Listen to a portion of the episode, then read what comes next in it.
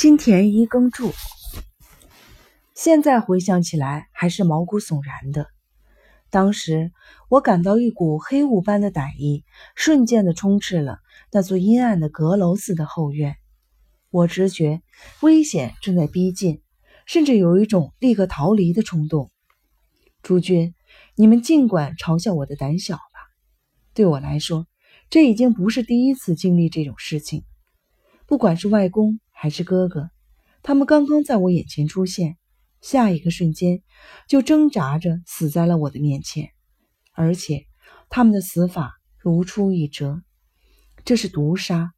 我的脑海里立刻闪现出这样的想法，可是其他人竟然都很镇定。九野叔叔给哥哥注册了注射了两三针，终于有些无奈的摇了摇头，说道：“他去世了，过度兴奋加快了他的死亡。”我惊讶地望着他，随后又震惊着环视着那些对他的话深信不疑的人。然而，我是知道的，虽然九野叔叔那句“他去世了”说的若无其事，声音却微微的颤抖，而且觉察到我的视线以后，他有些狼狈的转过了脸。无论是他说话时那颤抖的声音，还是我看他时他所表现出来的狼狈的模样。都预示着这绝不是普通的死亡，他肯定知道些什么。我决定将这件事深深的记在心里。和九野叔叔不同，堂兄慎太郎的心情依旧难以琢磨。哥哥刚开始痛苦挣扎的时候，他流露出几分惊讶，很快又恢复了一副淡然的神色，看着死去的哥哥。他的妹妹点子。依旧是一副天真无邪、不问世事的模样。我当时真的很想大叫，想说的话已经涌到了嗓子眼儿。不对，不对，这绝不是正常的死亡。哥哥的死法和外公一样，他是被人毒死的。可是我没有喊，将话又咽了回去。哥哥本来就病得厉害，而且医生就在旁边。他的突然死亡似乎并不会成为什么问题，所有人都知道迟早会有这么一天，所以家人也好，仆人也好，并没有受到很大的打击。虽然我觉得这件事欠一个解释，可又觉得没有必要平地掀起波澜，便默默的忍下了。而且我也没有勇气断定哥哥就是被毒死的，或许坏疽性肺炎末期。也是这样的死法。若不是亲眼见到了外公是怎么死的，我也会毫不犹豫的相信九野叔叔的话。哥哥的葬礼定在第二日黄昏时分举行，如此一来，两场葬礼便赶到一起了。一场是安葬由我带回来的外公丑松的骨灰，我本想将他送到景川家，在那里吊唁，没想到哥哥突然去世。我还没有来得及完成这件事，外婆和他们的养子兼吉夫妇便从家里赶了过来。外公只有我母亲这样一个女儿，所以母亲躲起来以后，便将外甥兼吉收为养子，让他继承家业。那天，我第一次见到了我的外婆浅之和兼吉，他们和这个可怕的故事并没有太深的关联，就不多说了。我们当时便商定。外公的葬礼也同时在这个家里操办。我以为交代完这些应该就足够了。小梅夫人和小竹夫人经商议之后，说出了这样的一番话：虽说自从鹤子失踪后，我们家就和丑松家断绝了来往，但这次他毕竟是受我们之托前往神户，又落得了那样一个下场。确实应该是在这个家里为他操办丧事，而且这两场丧礼的执丧人必须是由陈明你来担任。啊，这些事情足以让我应接不暇。我那平淡无奇的灰色人生终于开始了巨大的转变。整整一天，我忙得晕头转向，各种各样的人陆续前来吊唁。这件事情。偶然促成了我在村民面前的第一次正式露面。无论是谁，讲完吊位的话以后，都会用好奇的目光盯着我看一会儿。美椰子也来了，他的大伯子野村庄吉也一起来了。野村家在村子的西头，和我们田之健家都是村子里的大户。西屋的主人庄吉颇有大户人家的风范，态度稳重，说话文雅大方，年龄五十岁上下。可是美野子介绍完我以后，就连庄吉也有一瞬间禁不住露出了一丝好奇的神色。当然，他很快便将这个表情掩饰了起来。此后便没有什么特别的事情发生，两场葬礼。顺利的在第二天的黄昏时分结束了。为了方便起见，外公的遗体已先行在神户火化，我将他的骨灰带了回来。这一带的风俗是土葬，田志健家的墓地在宅院后面八木明神社的下方，人们在那里挖了一个坑，将装有哥哥遗骸的棺材放了下去。往棺材上撒下第一铲土的人正是我。直到现在，我还记得那一刻，我仿佛弄丢了某个重要的东西，只感到心里凉飕飕的。从墓地回来，到了做法事的时间，这时梅耶子走到我的身旁。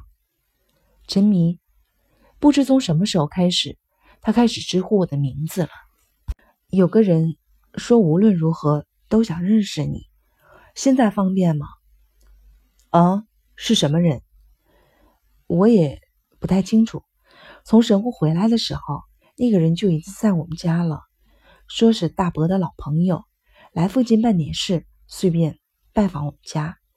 现在他暂时住在我们的家里，名字叫金田一耕助。当时我还没有听过这个名字，梅野子似乎也是。他找我有什么事情吗？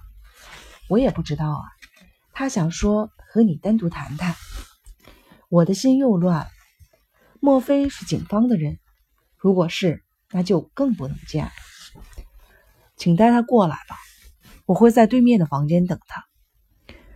我在一间没什么人的六叠大小的屋子里等待，一个人笑眯眯的走了进来。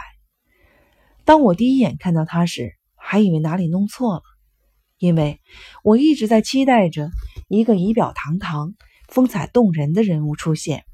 所以，当那个人一边说着“失礼了，我就是金田一耕助”，一边向我默默的鞠躬的时候，我不禁瞪大了眼睛，将他重新的打量了一番。金田一耕助，年龄大约三十五六岁，身材矮小，头发蓬乱，着实其貌不扬。他穿着皱巴巴的斜纹的 B 级上衣和和服的裤裙，即便估计的乐观一些。他看起来顶多也就是村公所的文书或者是小学老师，更何况他还有些口吃。哎呀，幸会幸会，我是陈迷，听说你有事找我。是的，有些事想问问你。金田一耕助一边微笑，一边用他那足以令人心里发凉的锐利的眼神，不留痕迹地观察着我。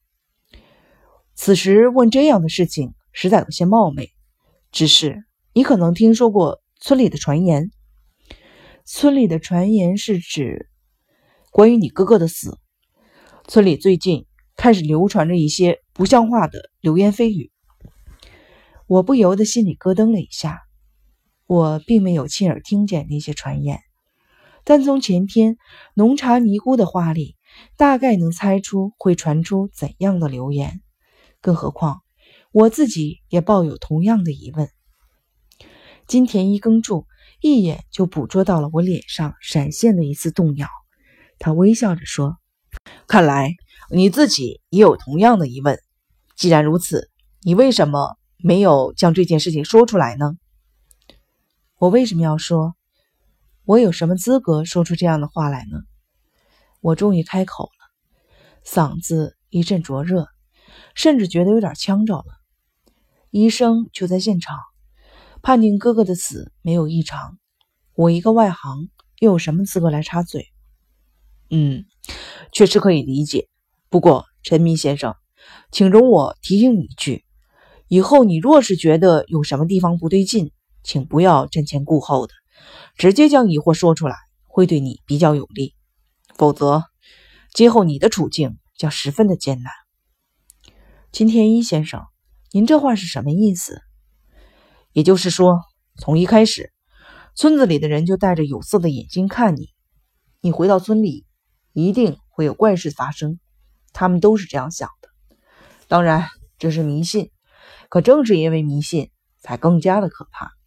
因为人们一旦迷信起来，就会变得顽固不化，不听道理。况且，无论是丑松先生还是你的哥哥，只要是跟你有了瓜葛，立刻就莫名其妙的丢了性命。也难怪村子里人的迷信心理只会越来越强烈。你不得不多加小心了。我的心因为胆怯而变得像铅一样沉重，仿佛有一根看不见的黑丝渐渐地捆住了我的身体。金田一耕助微笑着说道。请允许我为我的冒昧向你致歉。初次见面，我就突然说了这么一大堆奇怪的话，想必你心里一定很不舒服。但这也算是我的一番良苦用心吧，请多多包涵。说到你的疑惑，关于你兄长临终时的情形，是否向我描述一下呢？讲述自己主观感受一定很难受，我想请你客观的描述一下你哥哥临死的样子。如此一来，我便没有什么顾虑了。我对金田一耕助详细的讲述了哥哥临终时的样子，他不时的插进几句，帮我回忆当时的情形。不一会儿，我便讲完了。那么，如果请你将当时的情形和丑松先生临终时的样子做比较，你有何感想？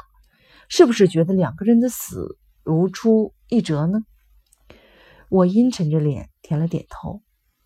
金田一耕助静静的思考了一会儿，然后看着我的眼睛说道：“陈密先生，我觉得这件事情不会就此结束。毕竟村子里的传言愈演愈烈，况且你自己也觉得有问题。我想，警察迟早会介入的。”说完，他试探性的看着我。